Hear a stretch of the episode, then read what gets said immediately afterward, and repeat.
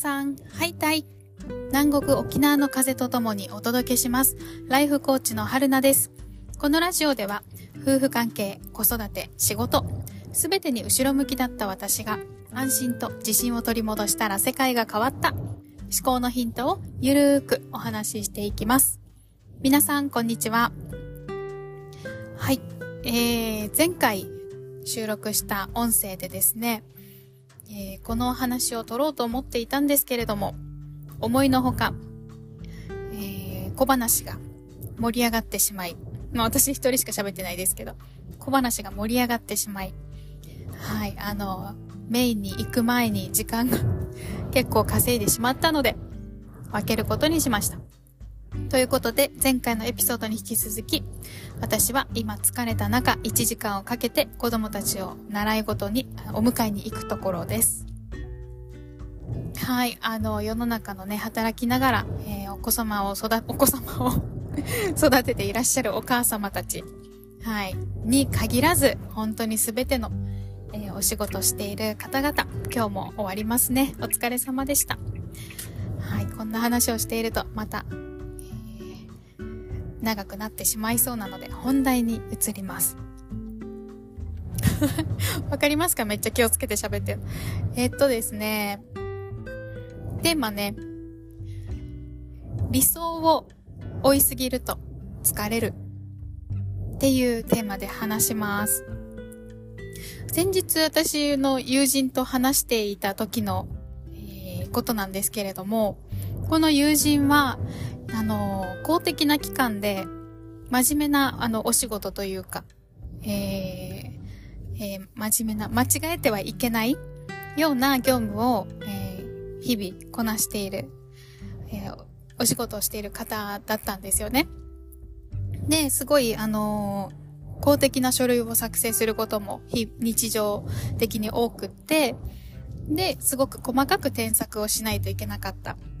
で、それも、あの、後輩とか、あの、ね、同僚とかに添削して厳しくチェックしたり、えー、指導したりとか、先輩としての振る舞いとか上司としての振る舞い、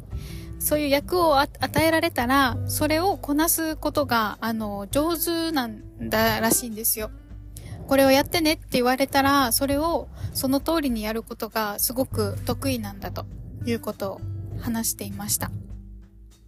だから、あの先輩としてとか上司として役割を与えられたら、その通りにできるんだと。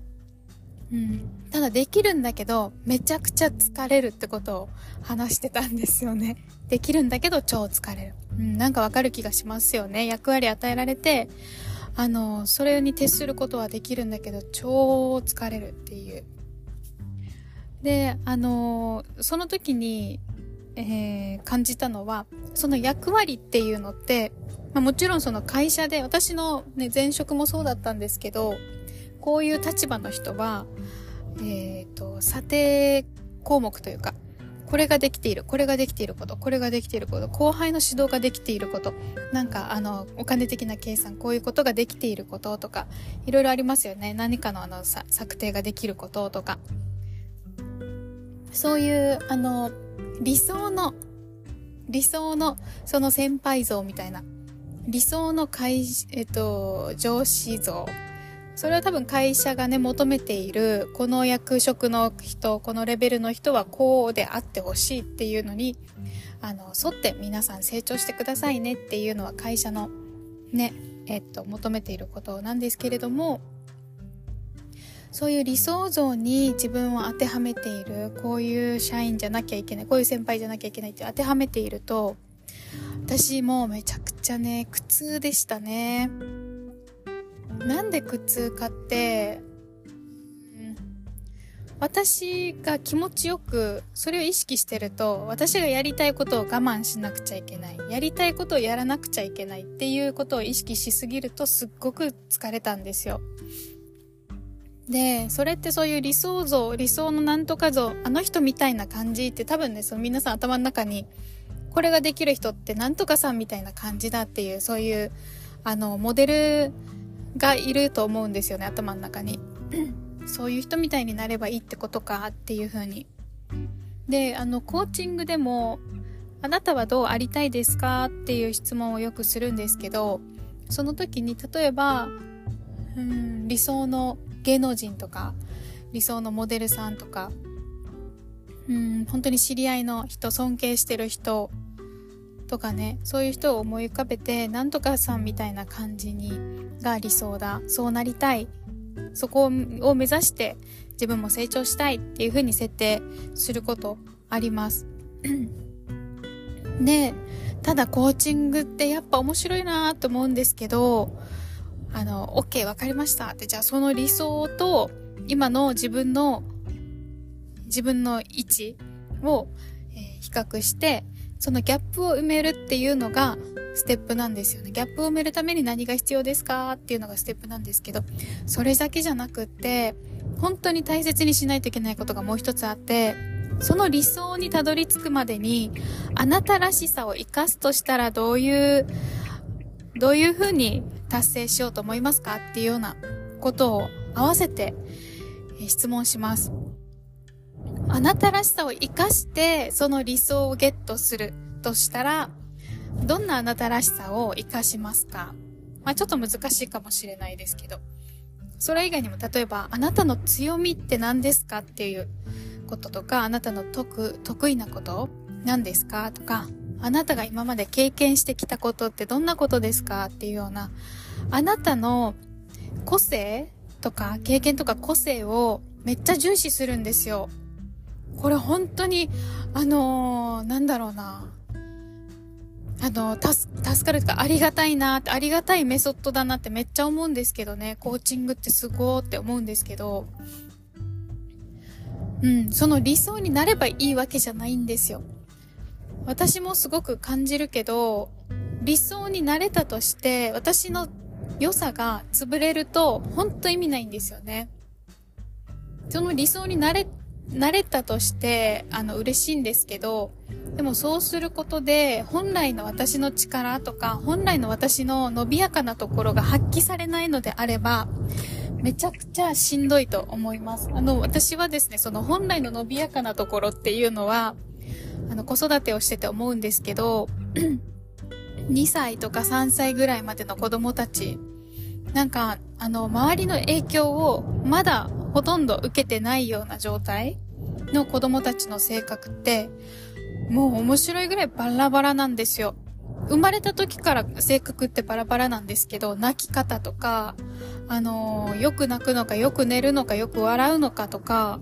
どんな時に泣くのかとか、泣いたら長いのか短いのかとか、あやしたらすぐ泣き止むのか、あやしても全然泣き止まないのかとか、もう本当に生まれた時というかお腹の中にいる時からね、あの動き方とかね、全然変わってくると思うんですけど、子供の。性格ってそもそもみんなバラバラで、本当に違うんですよね。で、そこが、そのままだと、あの、成長する上でそのままだと、あの、この今の世の中のルールに沿って、それで行くと生きづらいから、あの、保護者たちとか社会が、あの、あなたこうした方がいいよってもうなんか、ずっと泣いてたら、みんななんかうるさいで耳塞ぐから、あの、泣くのいいんだけど、ある程度泣いたらね、ちょっとね、機嫌直そうね、とか、もうちょっと短くしようね、とか、なんか、あの、めっちゃ、あの、は、なんだろう。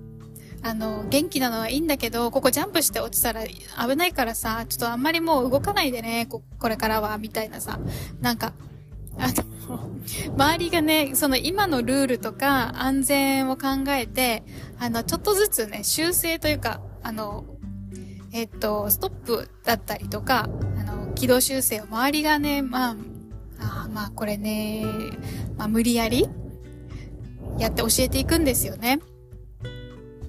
だから、そのね、もう私たち大人になって、そのルールに沿って生きてきたから、自分のありのままって何なのかちょっとわかんないじゃないですか。私だからちょっと子供のね、今こういう状況だよっていうのを書いて残しておかなきゃいけないって思ってるんですけど、だからその自分のありのままを、あの、なるべく制限かけずに、の、そこを伸ばしていけるように、むしろその子供の2、3歳ぐらいの自分に近づいていけるように、あの、戦っていきたいなというか、難しいですよね。すいません、この表現。なんて言ったらいいのかな。ありのままの自分を追求しつつ、理想の状態に近づく。うん、なんかあの、ちょっと右にも左にも引っ張られてるような状況みたいですけど、そう、あの、私のね、本当に、その生まれた時の私の性格を世の中にいいよ、いい具合に活かしながら、自分の理想は叶えるっていう。だから理想を求めるんだけど、理想通りには絶対ならないってことですよね。その今思い描いている理想の人と私は違うので、絶対に。なので、その人に近づきながらも自分らしさをあの伸ばしていくっていう。だから全然違う結果に自分が思い描いてる結果ではなくて全然違う姿になると思うんですけど、それが本当の意味で長く長く能力を発揮できる状況だと思うんですよね。気持ちよくもっともっと伸ばしていけると思うし。っていうことで、あの最初のそのお友達との会話なんですけれども、この役割やってねっていう風に振られたとして、で、それが理想像っていうのがガシッと固まっていたとしても、了解そこに向かいますが、私の強みはこれなので、これだけは崩さずに進んでいきますねっていう、あの、コミットをするというかですね。私は、私の良さを潰してたまるかっていう思いでやっていったらいいんじゃないかなと思っています。そういう意味で、そのコーチングの今持ってるものを棚卸しすること、すでにあるもの、持っているものを、私しか経験してこなかったこと、私の強み、私、みんなに喜ばれてきたようなこととか、棚卸ししていって、それをぜひ私しかやってないし、私しかできないことなので、そういうことって。だからぜひぜひそれは、あの、ねじ曲げずに、えっ、ー、と、押さえつけずに解放して世の中のために使えるように解放してあげつつ、私の理想を追いかけていく。私らしく追いかけていくっていうことをね、コーチングではぜひぜひ私は大事にしていきたいなと思っています。はい。ということで、えー、今回はこれで終わります。またよければ次回も聞いてください。